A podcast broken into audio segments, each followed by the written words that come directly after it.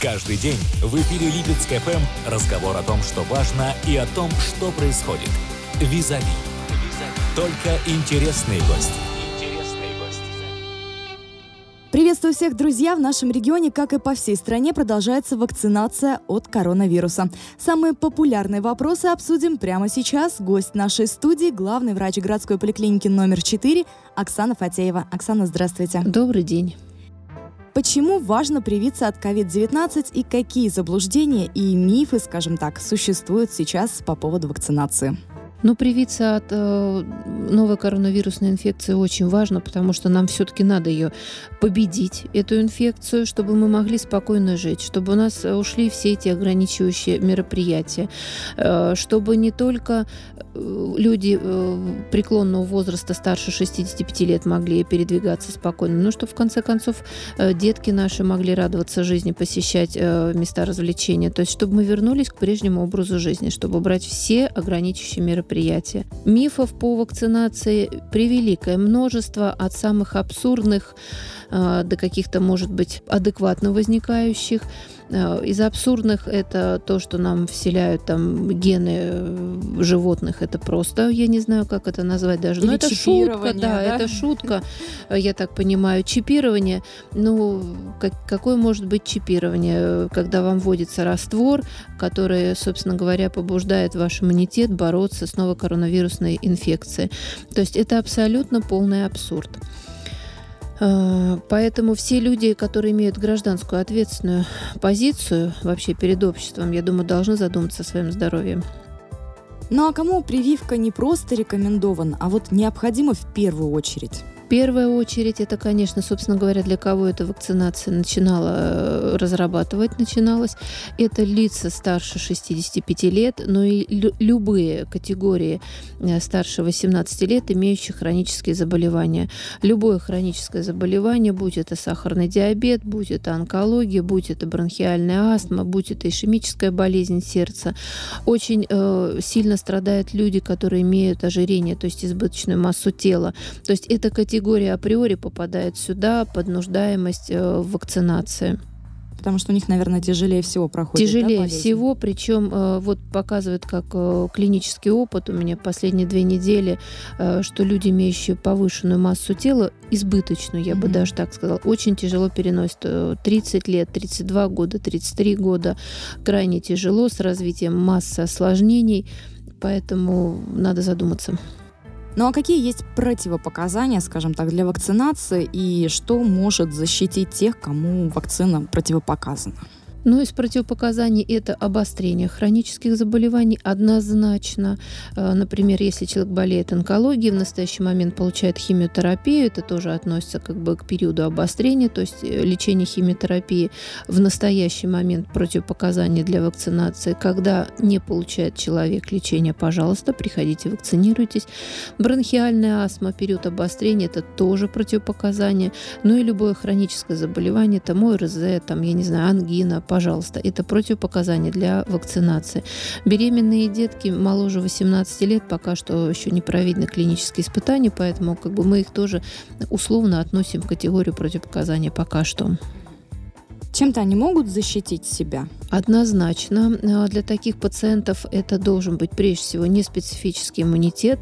Это первое. Но и самое главное, наверное, таких людей будут защищать те, которые прививаются, которые уже привиты, которые имеют свой иммунитет и не могут быть разносчиком данной инфекции, а, не могут быть потенциально опасными, потому что я бы призывала категорию э, лиц, которые от 30 до 50, подумайте не только о себе, подумайте о тех людях, которые вас окружают. Это ваши престарелые родители, которых уже иммунитет совершенно другой. И самое главное, что у них силы организма, скажем так, совершенно другие, а потому что уже находится в состоянии декомпенсации очень многие проблемные э, вещи, там ишемическая болезнь, сахарный диабет, поэтому о них должны заботиться.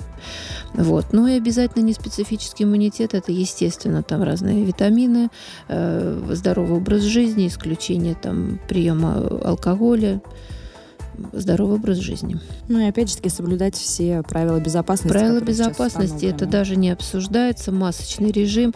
Если кому интересно, посмотрите экскурсы в историю. И в семнадцатом году, когда э, на тот момент называли испанкой масочные режимы вводились, и есть старые фотографии, мне самое было интересно, я смотрела, пожалуйста, и 19 век, и даже 18 веке, где есть фотографии, люди носили что-то подобие маски. Нужно ли э, прививаться тем, кто переболел э, давно или перенес COVID-19 бессимптомно? Нужно, нужно, потому что э, после болезни формируется иммунитет однозначно. Э, очень модно сейчас определяют люди антитела. Единственное, что, э, как показывают исследования, нет строгой корреляции э, между цифрами э, иммунитета гуморального и возможностью, скажем так, не заболеть повторно.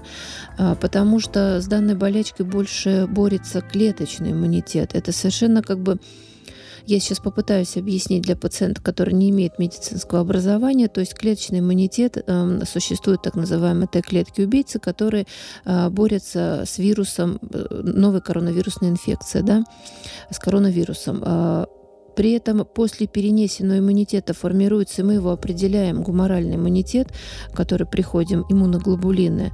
Э, но вы знаете, практически, наверное, в настоящий момент уже и, наверное, процентов 50 переболели повторно э, коронавирусной инфекцией.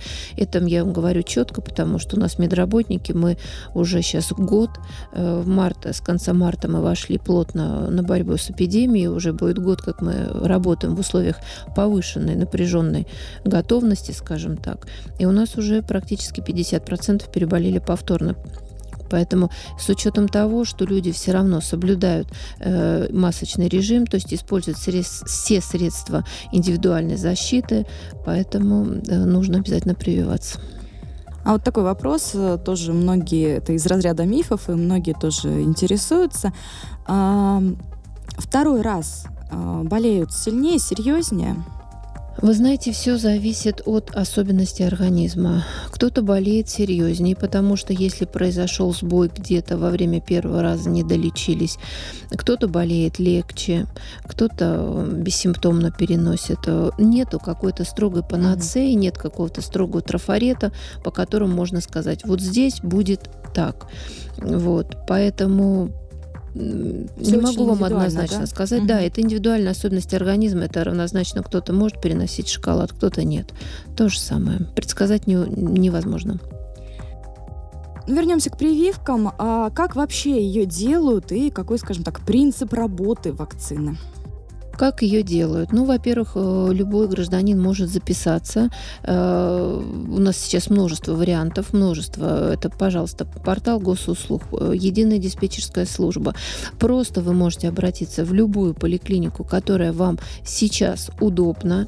Значит, вы туда обращаетесь и скажете, значит, мы хотим выполнить вакцину. Пожалуйста, вас осмотрит доктор, вам выполнит прививку. Ваши данные будут внесены на портал госуслуг. Вот, и будете заполнять там, хотите дневничок, не хотите, пожалуйста, потому что потом будет там сформирован паспорт, так называемый э, ковидный паспорт. Вот, принцип работы вакцины, она проходит в две аппликации. А, значит, единственное условие, которое я бы посоветовала, и не только посоветовала, я бы сказала, настойчиво нужно соблюдать, это исключение алкоголя а, после вакцинации трое суток и до вакцинации желательно трое суток. Ну и, соответственно, Соответственно, нужно брать э, разного рода аллергические компоненты, потому что, чтобы не было, скажем так, э, имитирующей аллергической реакции, чтобы мы не расценивали это как э, реакция на прививку. Вот. И самое главное, конечно, чтобы не было обострения хронических заболеваний или острых обычных сезонных mm-hmm. заболеваний. Вот. После э, того, как прови- э, будет проведена первая аппликация, через три недели будет проведена следующая аппликация, вторая. Э, конечно, после непосредственной аппликации все равно нужно еще по защищаться, то есть э, избегать контактов с заболевшими э, пациентами, там, я не знаю, коллегами, там, соседями. Вот, потому что иммунитет начинает формироваться где-то вот на третьей неделе. То есть со второй на третью неделю уже начинает активно выброс идет полклеток, вот, и можно сказать, что человек уже защищен. А чем-то отличается иммунитет того, кто переболел и кто сделал вакцину? Ну, вы знаете, что э, вот как-то на вакцине клеточный иммунитет э, стимулируется сильнее, чем после естественного заболевания, потому что э, очень грамотно э, эта вакцина выполнена, и, собственно говоря, поэтому она защищает. Даже, наверное, получается лучше, чем э, после заболевания. Ну вот э, в нашем регионе жители вакцинируют препаратом «Спутник Ви». При этом многие э, не спешат, скажем так, им прививаться, ожидая другие вакцины. Насколько это оправдано? Ну, я считаю это неоправданным, потому что вторую, третью вакцину идет речь, я так понимаю, о эпивак корона и э, вакцина, э, которая разрабатывается не имени Чумакова. Значит, э, я считаю, что это вообще неоправданно, потому что до того момента, когда эти вакцины появятся в сети, будет миллион случаев возможности, чтобы заболеть Понимаете, а когда появятся эти вакцины в сети, пока вообще неизвестно, потому что клинические испытания ведутся. Тут же важно не просто э, выбросить в сеть, важно, чтобы не было никаких побочных действий, чтобы предупредить все возможные осложнения. Вот. Поэтому, дабы не заболеть в обязательном порядке, нужно сделать прививку сейчас, потому что мы каждый день сталкиваемся э, с этой инфекцией. И самое главное, конечно, э, нужно беречь свое здоровье, потому что как еще иначе? Здоровье себя, э, свое здоровье, здоровье своих близких, окружающих – есть ли еще, может быть, э, какая-то надобность в специальной подготовке перед вакцинацией, вот помимо того, что вы уже сказали про то, что лучше не употреблять алкоголь? Что-то еще нужно? И я еще, знаете, что вот в догонку к след прошлому вопросу хочу сказать. Знаете, а, так как сейчас э, это очень актуальная тема, и как бы так как мы все практикующие врачи очень сильно интересуемся, а я еще, помимо того, что главный врач, я врач-терапевт, который ведет активно прием, дело в том, что, уважаемые наши граждане, э, все медицинское мировое сообщество признало нашу вакцину лучшей. Я сейчас говорю, если вы меня услышали, я не говорю политики, я не говорю о политических каких-то вопросах, я вообще вне политики, я врач. Вот. А медицинское сообщество мировое признало наш э, спутник лучшей вакциной в мире, поэтому это вот если кому-то это убедительно, я считаю, это очень убедительный аргумент. А подготовки нет, никакой специальной подготовки не нужно э, не диеты соблюдать там. Единственное, что только вот, э, как у нас был такой вариант, что девушка выполнила вакцинацию и покушала шоколад какой-то модный с солью. Я не знаю. Вот а у нее возникли аллергические проявления в виде сыпи, вот антигистамины, пожалуйста. Но это был шоколад, потому что она уже теперь выполнила и вторую аппликацию. Естественно, наученная горьким опытом, она не кушала никакие аллергены, вообще прошла без сучка, без задоринки. Самый взрослый пациент у нас был 93 года. Сначала был 91, потом 93. Перенесли блестяще, я бы сказала, данную вакцину. Поток пациентов очень большой, поэтому не надо бояться прививки. Это обычная прививка, как мы делаем. Мы приучены, еще наша популяция, э, я имею в виду э, возраст, который от 50-х до нулевых годов, а, они приучены к вакцинации.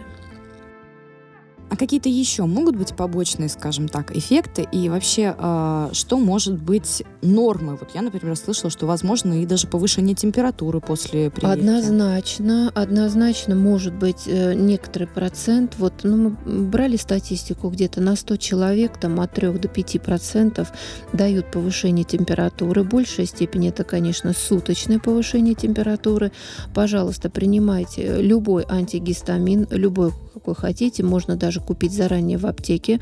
Э, и, э, пожалуйста, жаропонижающие. Э, из этих пяти человек один у нас был, который двое суток была повышенная температура, но целенаправленно не принимал ни антигистамин, ни жаропонижающие. Как бы я считаю, что это достаточно оптимальное, скажем так, побочное явление, потому что если вы вспомните, любая прививка может дать повышение температуры. Бывает болезненность вместе укола, пола непосредственно в дельтовидную мышцу выполняется прививка. Может там быть болезненность. Ну, как бы это, по-моему, с тем, что насколько тяжело течет это заболевание, вот такие незначительные осложнения или там побочные эффекты, я бы их сказала, их, наверное, можно просто нивелировать. А на какое время защищает поставленная вакцина и вообще как часто нам нужно будет прививаться? Ну, я так понимаю, что с новой коронавирусной инфекцией мы теперь будем жить всю жизнь, ее никуда не деть. Единственное, что вот если вы помните эпидемию свиного гриппа, как у нас было все страшно, как начиналось, причем свиной грипп, он не щадил никакой возраст, и э, свиному гриппу было плевать, э, есть осложнения, нет осложнений, молодой ли это человек, э, пожилой ли это человек. И посредством ежегодной вакцинации мы справились, скажем так, с этой страшной болячкой. Значит, спутник Ви дают предполагаемый эффект на два года. А почему э, очень многих возникнет вопрос, почему на два года, когда у нас только, скажем, мы с марта в этой эпидемии находимся, а потому что были под, подсчитаны именно количество клеточного иммунитета Т-клеток киллеров, а, и как бы с учетом того, какое количество их появляется после второй аппликации, потому что идет как бы усиление первой аппликации, э, после первой э, нарабатываются и усиливается второй аппликации. Вот сюда, отсюда предполагаемый срок 2 года. И вакцинироваться мы будем, э, я так надеюсь, что к следующему, там, ну, двух-то лет точно хватит для последующего изучения и доработки вакцины Пивак Корона и э, третьей вакцины, которая имени, ну, в институте имени Чумакова. Ну да, в следующей прививке будем делать, наверное, ими. А мы часто слышим о том, что в мире обнаруживаются, скажем так, все новые и новые штаммы коронавирусной инфекции. А зарегистрированные, используемые сейчас в России вакцины от них защищают? Абсолютно от всех потому что вакцина «Спутник Ви» – это что это такое? Это фрагмент капсидного белка новой коронавирусной инфекции, который интегрирован на вектор аденовируса. Аденовирус э, человека, не обезьяны, человека. Вот. И поэтому по, скажем так, вот по капсидному белку они ко всем штаммам, британский, сейчас, по-моему, итальянский уже в СМИ или, или испанский, что-то такое было. Вот, пожалуйста, наша прививка прививка, она действует на все виды вирусов. Ну и в завершении эфира а, ваши рекомендации как медицинского специалиста нашим слушателям. Первым, первым пунктом, самым главным, с пятью восклицательными знаками э, берегите свое здоровье, здоровье свое и своих близких. И вы знаете, ношение маски – это, наверное, второй пункт. Приходите на прививку, потому что одни медицинские работники, и даже если мы возьмем и проучим, молниеносно представим, как по волшебной палочке каждому пациенту мы представим медработника, мы не справимся, если у нас не будет коллективного иммунитета. Потому что это прежде всего сами пациенты должны вставать э, и создавать вот этот щит от коронавируса, прививаться. Ну и вторым пунктом, конечно, берегите себя, носите маски, пока что они нам будут нужны, обрабатывайте ручки, э, то есть правила гигиены соблюдайте э, в обязательном порядке. Ну и прививки. Спасибо вам большое за беседу. Ну а я напоминаю, гость нашей студии сегодня главный врач городской поликлиники номер 4 Оксана Фатеева. Всем доброго здоровья. Визави. Только интересные гости.